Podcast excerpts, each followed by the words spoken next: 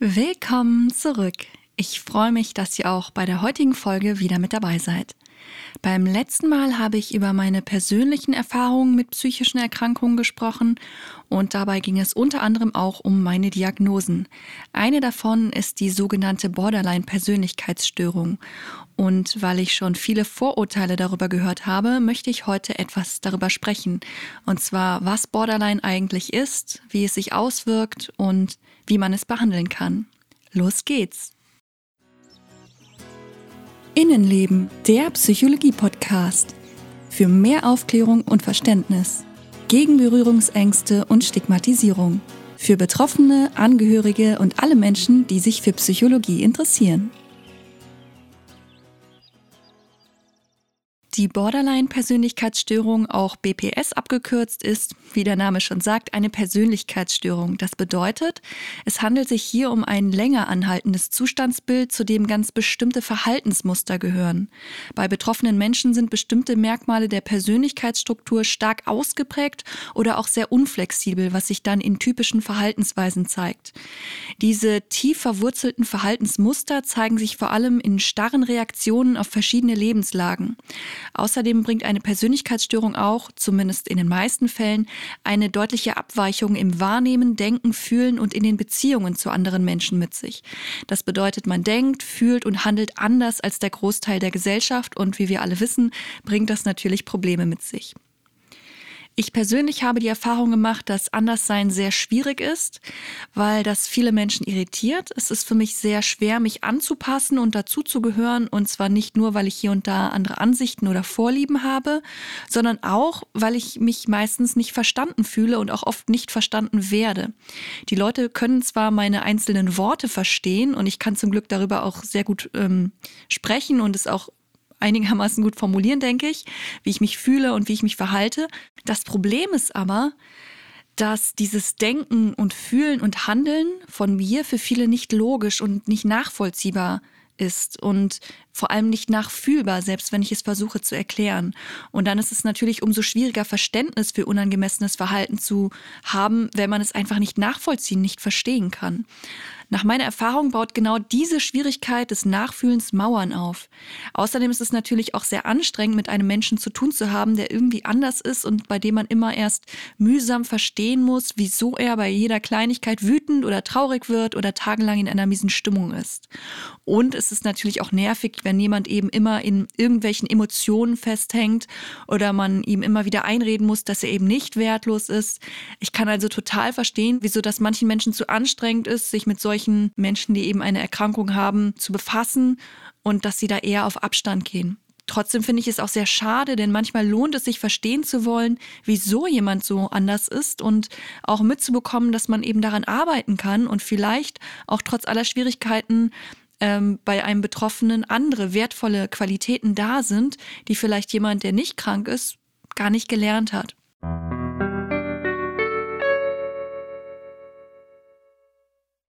Die Borderline-Persönlichkeitsstörung ist eine recht häufig diagnostizierte Störung, die in der ICD-10, dem Diagnosewerk, unter F60.3 aufgeführt wird.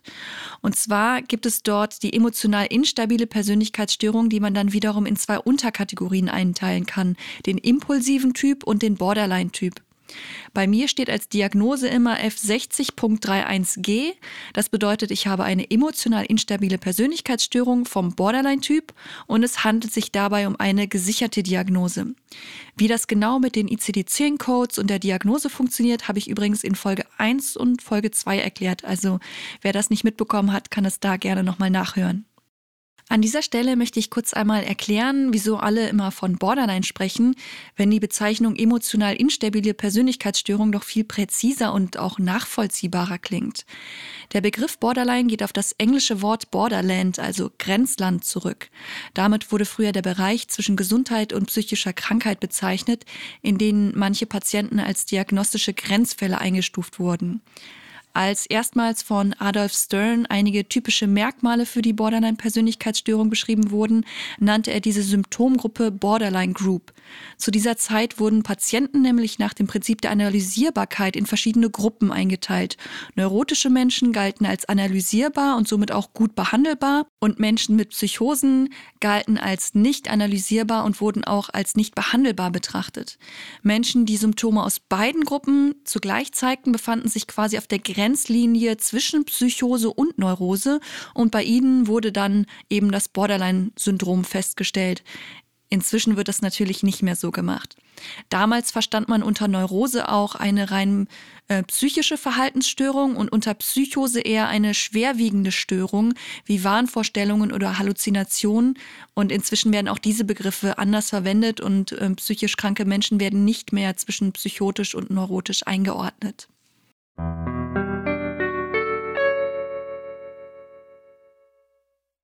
An dieser Stelle möchte ich gerne noch einen Film empfehlen, der schon etwas älter ist und in dem man ganz gut sehen kann, wie man früher mit Borderline-Patienten umgegangen ist. Der Film ist von 1999 und heißt Durchgeknallt und er basiert auf der Autobiografie einer betroffenen Patientin Ende der 60er Jahre und ist, ja, ich finde schon sehr realitätsnah. Ähm, er spielt, glaube ich, aber in einer Privatklinik. Das kann man mit den heutigen Kliniken nicht mehr so vergleichen. Und generell, ja, man muss sich darüber bewusst sein, dass er eben in den 60er Jahren spielt. Aber gerade das finde ich auch sehr interessant, wie man eben damals mit dieser Art von Störung und auch mit anderen psychischen Erkrankungen umgegangen ist. Ihr solltet den Film allerdings nur dann anschauen, wenn ihr triggerfest seid, denn es kommen schon schockierende Szenen darin vor. Wer sich im Moment nicht so stabil fühlt und bei dem die Konfrontation mit Selbstverletzung oder Suizid etwas Negatives auslösen könnten, dem würde ich auf jeden Fall raten, diesen Film erstmal nicht zu schauen. Es gibt ja einige Filme, die in Psychiatrien spielen und die ziemlich bedrückend sind. Und scheinbar gibt es viele Menschen, die auch deswegen Angst davor haben, mal in die Klapse zu müssen, was ich sehr schade finde. Es ist sicher nicht immer einfach, in einer psychiatrischen Klinik zu sein, aber ich finde, es hat mit den Horrorkliniken in Filmen, wo man ans Bett gefesselt wird und vielleicht sogar noch den Kopf angebohrt bekommt oder so, ja, damit hat das natürlich inzwischen alles nichts mehr zu tun. Natürlich wird man im Notfall schon fixiert, wenn man sich sonst irgendwie umbringen würde oder andere Menschen verletzen würde, aber das kommt dann auch eher auf geschlossenen Stationen vor und eben eben auch nur, wenn es eben nicht mehr anders geht. Lasst euch also von Filmen nicht verunsichern, sondern schaut euch lieber vor Ort mal an, äh, wie es wirklich aussieht.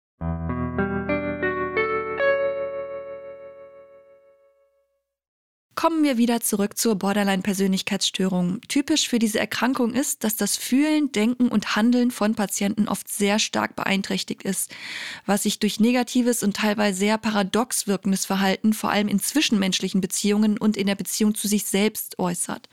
Außerdem haben Betroffene oft zusätzliche Erkrankungen wie Depressionen, dissoziative Störungen oder eine posttraumatische Belastungsstörung.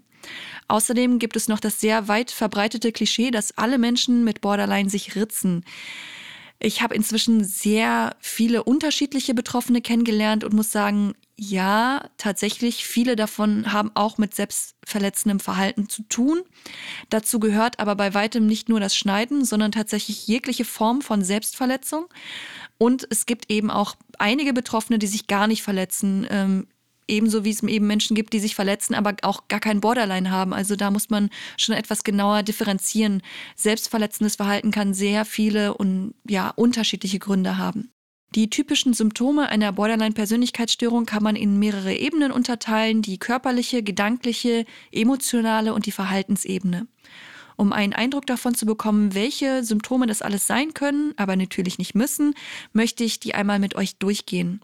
Allerdings möchte ich vorher noch klarstellen, dass zum Teil Symptome dabei sind, wo man generell sagen könnte, ach, das ist ja typisch in der Pubertät oder ja, das hat man halt im Laufe seines Lebens mal oder ja, phasenweise. Ich finde es deswegen sehr wichtig zu betonen, dass vor allem die Intensität und Dauer dieser Symptome eine sehr große Rolle spielen. Wenn jetzt zum Beispiel zehn von diesen möglichen Symptomen bei dir zutreffen, bedeutet das nicht, dass du ganz sicher Borderline hast. Die Diagnose sollte immer von erfahrenem Fachpersonal in einem umfangreichen Anamnesegespräch oder sogar nach mehreren Gesprächen gestellt werden. Es geht also nicht darum, euch jetzt einen Anhaltspunkt zu geben, wie Borderline diagnostiziert wird, da komme ich später noch drauf, sondern sich einmal anzuschauen, okay, wie kann sich diese sehr komplexe Erkrankungen eben äußern. Zu den typischen körperlichen Symptomen gehören innerliche Hochanspannung, Schlafstörungen, Albträume, Konzentrationsstörungen, Taubheitsgefühle, innere Leere, Unwirklichkeitsgefühle, das Gefühl vom Körper getrennt zu sein, Wahrnehmungen, Bilder und Vorstellungen, die einem Angst machen. Auf der gedanklichen Ebene sind es Selbstabwertung, Versagensangst, Schuldvorwürfe, Gedanken der Hilflosigkeit und Hoffnungslosigkeit und das Schwarz-Weiß-Denken, also alles ist entweder gut oder schlecht, man riskiert nur immer alles oder gar nichts. Auf der emotionalen Ebene wird oft Folgendes beschrieben. Gefühlswirrwarr oder Gefühlsüberflutung, Niedergeschlagenheit, Hoffnungslosigkeit, Angstzustände, Schuld, Scham und Ekelgefühle, plötzliche Stimmungsschwankungen und Schwierigkeiten, die Gefühle, also die eigenen Gefühle wahrzunehmen. Auf der Verhaltensebene gibt es einen sozialen Rückzug, häufig Aufgabe von Kontakten, Freizeitinteressen und so weiter, Klammern oder das Vermeiden von Alleinsein, Beziehungskonflikte, die Unfähigkeit, Hilfe anzunehmen, impulsive Handlungen, Selbstschädigung und selbstverletzendes Verhalten und Suizidversuche. Auch wenn das die typischen Symptome sind, bedeutet das natürlich nicht, dass Betroffene auch andere Symptome haben können. Ich muss ähm, aber leider tatsächlich zugeben, dass ich zu fast allen diesen Symptomen aus eigener Erfahrung etwas sagen könnte. Anfangs waren für mich vor allem die Unwirklichkeits- und Taubheitsgefühle, die innere Leere, Hilflosigkeit, Hoffnungslosigkeit, Selbstabwertung und Angst sehr belastend und führten zu einem sehr starken sozialen Rückzug. Ich fühlte mich manchmal total fremd und ferngesteuert und hatte gar keinen Bezug zu mir und meinem Körper, weil ich mich einfach komplett abgelehnt habe und es unerträglich fand, wie mein mein Leben in dem Moment so gelaufen ist. Und es äh, wirkt im Nachhinein auf mich wie eine Schutzreaktion des Körpers, dass ich mich dann irgendwann leer und unwirklich gefühlt habe, weil das ähm, eben die anderen unerträglichen Gefühle so ein bisschen überlagert hat. Mit der Zeit wurden dann aber auch andere Symptome stärker und eine Zeit lang bin ich regelrecht in Schuld- und Schamgefühlen versunken, habe verzweifelt versucht, dass Menschen sich nicht von mir abwenden und habe mich regelmäßig auch selbst verletzt. Auch Wutanfälle wurden zum Teil sehr heftig, obwohl ich mich immer sehr bemüht habe, dass das möglichst wenig Menschen mitbekommen. Manchmal habe ich auch Angst vor mir selber bekommen, weil ich nicht so einschätzen konnte, wie sehr ich denn bei solchen impulsiven Ausbrüchen ausrasten und mich und andere verletzen oder irgendwas kaputt machen könnte. Und auch heute macht mir diese Intensität von den emotionalen Ausbrüchen, ja, macht mir schon Angst und ich schäme mich auch sehr dafür. Ich bin ja kein kleines wütendes Kind mehr und wenn ich dann wegen einer Kleinigkeit total am Rad drehe und die Menschen, die das vielleicht doch mitbekommen, sind total fassungslos. Das ist natürlich sehr unangenehm. Verstehen kann ich natürlich schon, dass andere Menschen das nicht nachfühlen können, wie es ist, durch eine kleine Sache in emotionale Not zu geraten. Es ist tatsächlich auch sehr schwer zu beschreiben, was genau ich in solchen Momenten fühle. Schon eine eigentlich recht unbedeutende Sache kann für mich eben sehr, sehr starke Gefühle hervorheben, die so intensiv und existenzbedrohend empfunden werden, dass ich das Gefühl habe, dass ja, die ganze Welt untergeht, wenn ich mich nicht dagegen wehre.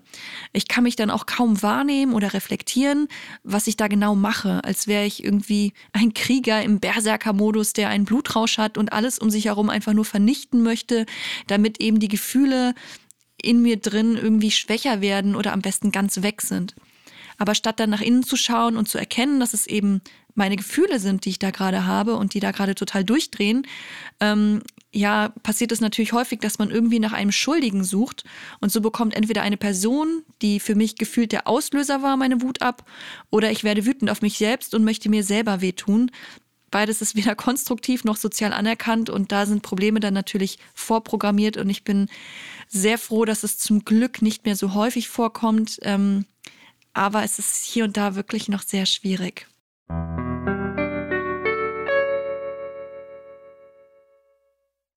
Der Kern all dieser Probleme und Symptome ist meistens eine emotionale Regulationsstörung.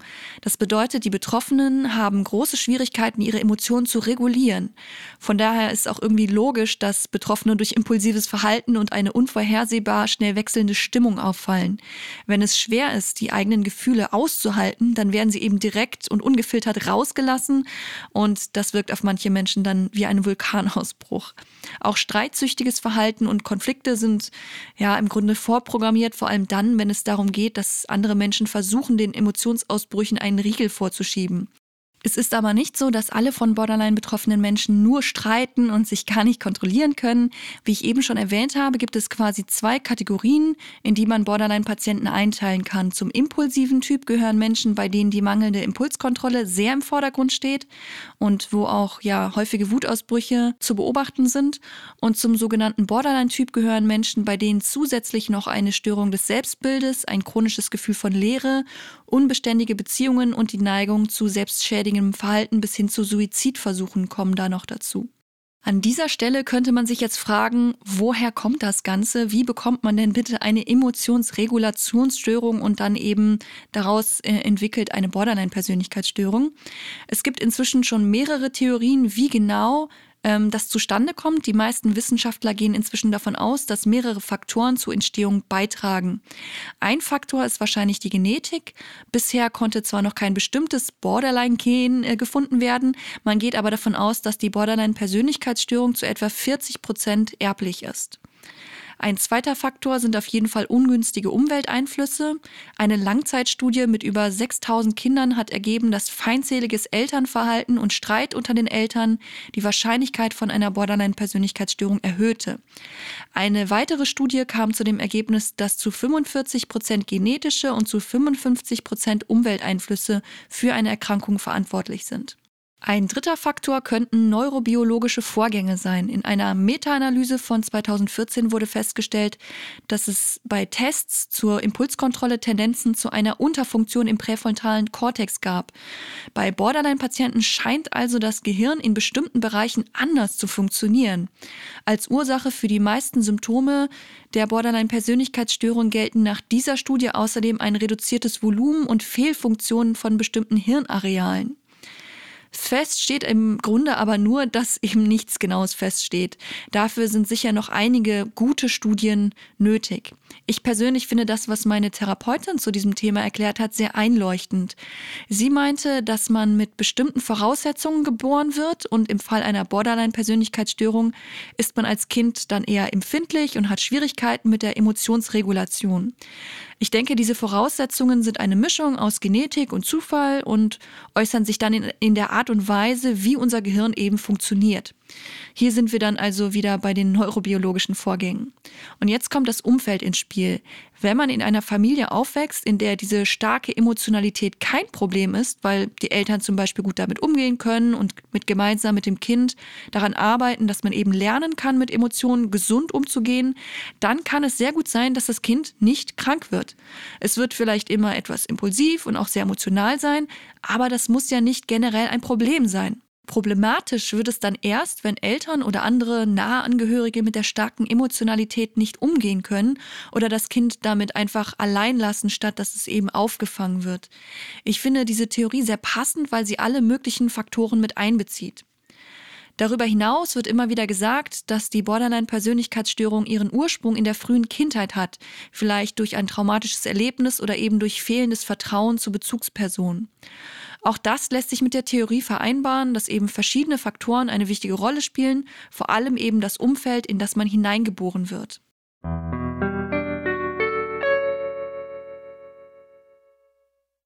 Wenn man sich nun anschaut, wie genau die Diagnose gestellt wird, dann wird man vielleicht überrascht sein, wie einfach das auf den ersten Blick klingt.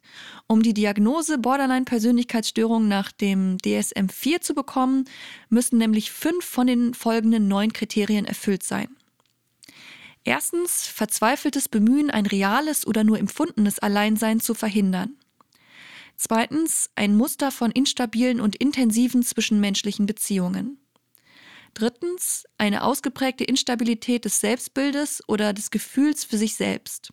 Viertens Impulsivität in mindestens zwei potenziell selbstschädigenden Bereichen. Das kann zum Beispiel übermäßiges Geld ausgeben, Substanzenmissbrauch, rücksichtsloses Fahren, Fressanfälle oder eben ja solche extremen Sachen sein. Fünftens wiederkehrende Suiziddrohungen, Andeutungen oder Versuche oder selbstschädigendes Verhalten. An sechster Stelle haben wir die affektive Instabilität, die durch eine ausgeprägte Orientierung an der aktuellen Stimmung gekennzeichnet ist. Also gemeint sind damit Episoden, ähm, die wiederkehren und wo zum Beispiel starke Niedergeschlagenheit, Reizbarkeit oder Angst zu sehen ist, also sehr, sehr starke Gefühle. Siebtens, chronisches Gefühl der Leere. Achtens, unangemessen starke Wut oder Schwierigkeiten, Wut oder Ärger zu kontrollieren, was sich dann zum Beispiel äußert in Wutausbrüchen, Prügeleien, andauerndem Ärger und so weiter. Und an neunter und somit letzter Stelle haben wir vorübergehende, stressabhängige, paranoide Vorstellungen oder schwere dissoziative Symptome.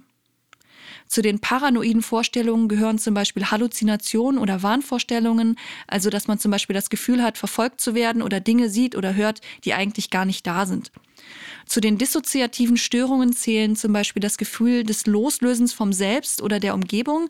Das nennt man dann auch Depersonalisations- oder Derealisationsstörungen. Auch die dissoziative Amnesie gehört, wie man schon hört, zu den dissoziativen Störungen. Das ist dann die Unfähigkeit, sich an wichtige persönliche Informationen zu erinnern, die für gewöhnlich mit Traumata oder Stress zusammenhängen.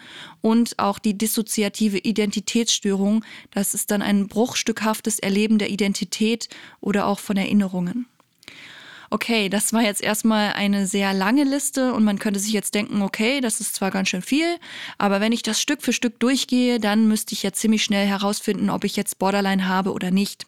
Tatsächlich ist das aber gar nicht so einfach und wenn ihr Sorge habt, dass ihr vielleicht an dieser Krankheit leidet, bitte ich euch erst einmal zu einem Arzt oder Psychiater oder Therapeuten zu gehen, um das abklären zu lassen und euch dort dann eben Hilfe zu holen. Es ist nämlich alles andere als schwach, sich Hilfe und Unterstützung zu holen, wenn man Probleme hat. Ich weiß, dass das einige Menschen anders sehen und dass da die Prägung bei vielen anderen eben auch eine ganz andere ist. Aus meiner Erfahrung kann ich aber sagen, dass es sich immer lohnt, äh, Hilfe und Unterstützung zu holen. Ebenso finde ich es wichtig, die eigenen Probleme nicht zu verstecken, sondern offen darüber zu sprechen. Es geht nicht immer darum, überall und immer der beste und gesündeste Mensch zu sein. Ich finde, es geht vielmehr darum, zu wachsen und sich weiter zu entwickeln, Lösungen für Probleme zu suchen und ja, dabei auch neue Erkenntnisse zu gewinnen, sich und sein Verhalten zu hinterfragen und herauszufinden, wer möchte ich wirklich sein und dann im nächsten Schritt zu überlegen, wie man dahin kommt, wo man eben hin möchte. Dazu gehört dann sehr viel Mut, Durchhaltevermögen und die Fähigkeit, immer wieder neu aufzustehen, wenn es einen dann doch wieder umgeworfen hat. Und ja, das ist nicht einfach und manche haben vielleicht das Gefühl, es nicht zu schaffen, sich nicht dazu aufraffen zu können oder daran vielleicht sogar zu zerbrechen. Aber es reicht, wenn man klein anfängt. Mit der Zeit wird man mutiger und belastbarer und auch wenn es sich oft so anfühlt, dass man stecken bleibt und nichts mehr weitergeht, wenn man dran bleibt, geht es doch irgendwie immer weiter. Die Frage ist aber oft, wie denn eigentlich?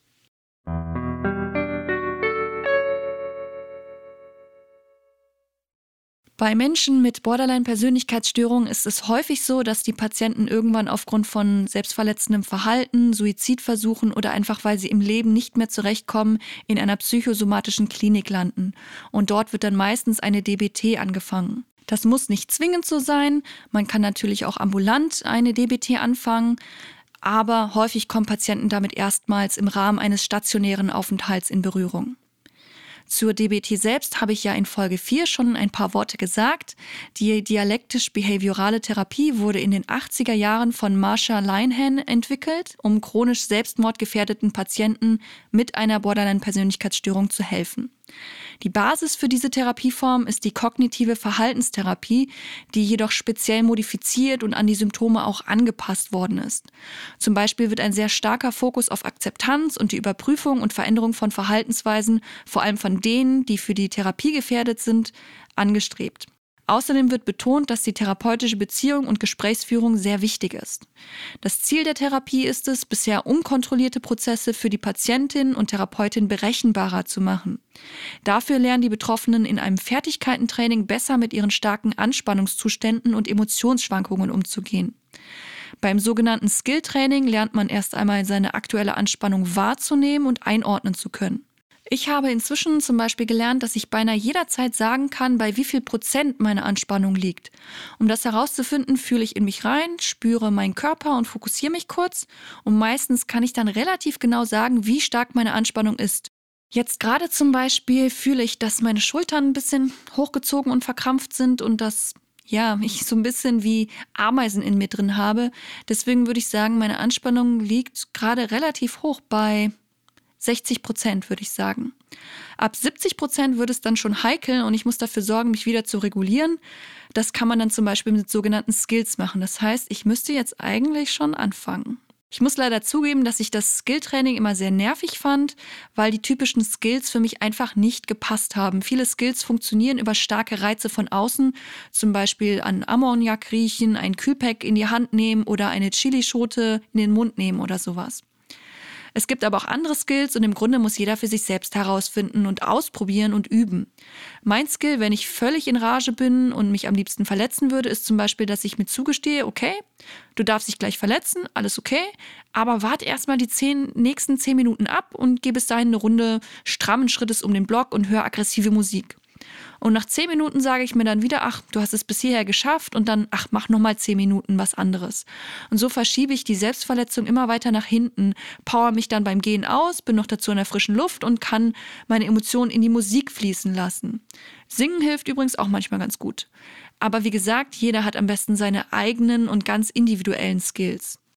Wichtig ist, dass man lernt, die eigene Anspannung zu erkennen und sie dann rechtzeitig mit Hilfe von Skills zu regulieren. Außerdem können Achtsamkeitsübungen und geführte Meditationen helfen, dass man wieder mehr im Hier und Jetzt und bei sich selber ist und sich selber auch besser kennenlernt. Was bei der DBT auch gerne eingesetzt wird, sind Gefühlsprotokolle. Dort muss man dann eintragen, wann man ein besonders starkes Gefühl hatte, wie stark es genau war, wodurch es ausgelöst wurde, wie sich der Körper in dem Moment angefühlt hat und so weiter.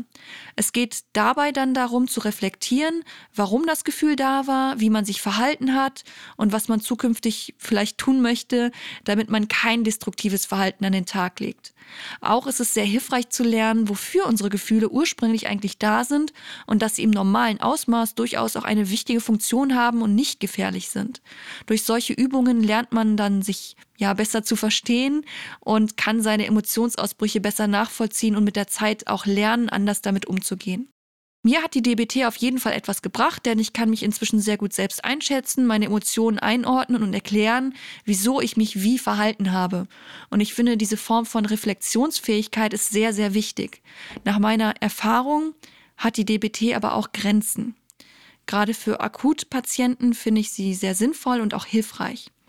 Wenn es aber darum geht, sich selbst akzeptieren zu lernen, mit der inneren kritischen Stimme umzugehen oder sich seinem verletzten kindlichen Teil zuzuwenden, dann braucht es da meiner Meinung nach zusätzlich noch ein paar andere Methoden, wie zum Beispiel die Schematherapie oder die Compassion Focus Therapy. Wobei solche Dinge wie Akzeptanz auch schon in der DBT eine sehr wichtige Rolle spielen, aber ich habe es damals im Rahmen dieser Therapieform nicht geschafft, in diesem Punkt weiterzukommen. Noch immer fällt es mir sehr schwer, Dinge so zu akzeptieren, wie sie sind, vor allem eben dann, wenn sie starke Gefühle bei mir auslösen. Ich hoffe aber mit der Zeit immer mehr akzeptieren zu können, dass ich eben noch nicht voll leistungsfähig bin, noch immer sehr empfindlich und emotional und auch nicht ganz so stabil bin. Und auch die Stimmungsschwankungen, Unsicherheiten, impulsiven Ausbrüche und all diese Symptome sind zwar deutlich besser, aber nicht völlig verschwunden. Und leider haben mir auch schon mehrfach Psychiater gesagt, dass das nie ganz weggeht. Man kann nur lernen, damit umzugehen und in der Regel sagt man, es wird, je älter man wird, auch immer besser. Trotzdem hat mir ein Arzt mal prophezeit, dass ich niemals würde normal arbeiten können. Und das ist nicht gerade hilfreich, wenn man sowieso schon an sich zweifelt und sich wertlos fühlt.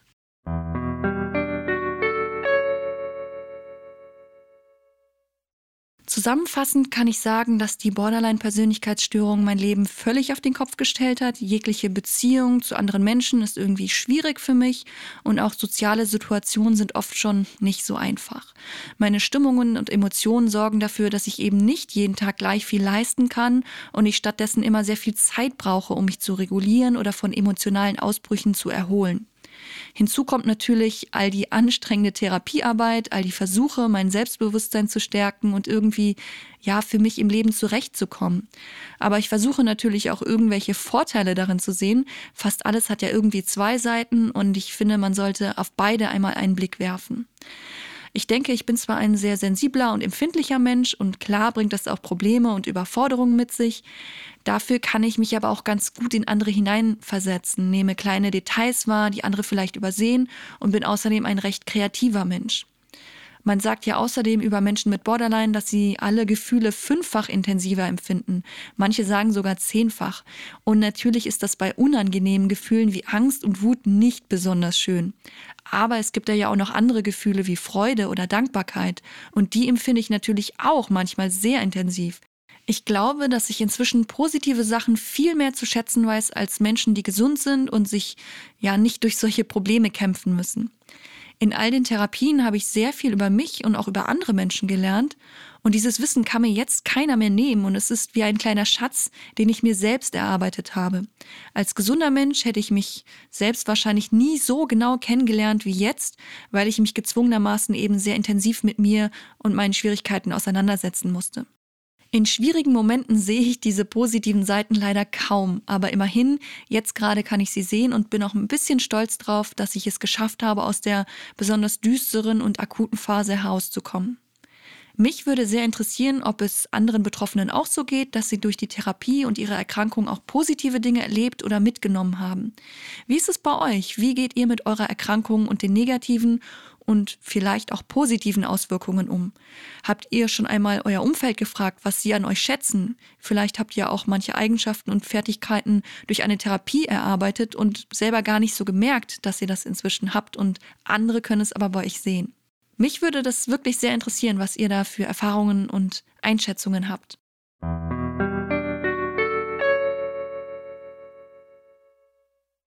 Ich hoffe, ich konnte euch in dieser Folge einen guten Überblick über die Borderline-Persönlichkeitsstörung geben. Natürlich könnte ich noch weitaus mehr darüber erzählen, aber ich warte erst einmal auf eure Rückmeldungen, was für Themen euch besonders interessieren und was für Fragen ihr vielleicht auch noch habt. Ich würde mich sehr freuen, wenn ihr mir bei Facebook und Instagram folgt, dann erfahrt ihr immer, wann genau die nächste Folge erscheint. Dort könnt ihr mir natürlich außerdem direkt schreiben und auch Fragen stellen. Wer lieber eine E-Mail schreibt, kann das natürlich auch sehr gerne tun, und zwar an innenlebenpodcast.gmx.de. Ich freue mich von euch zu hören und wünsche euch eine gute Zeit. Bis dann!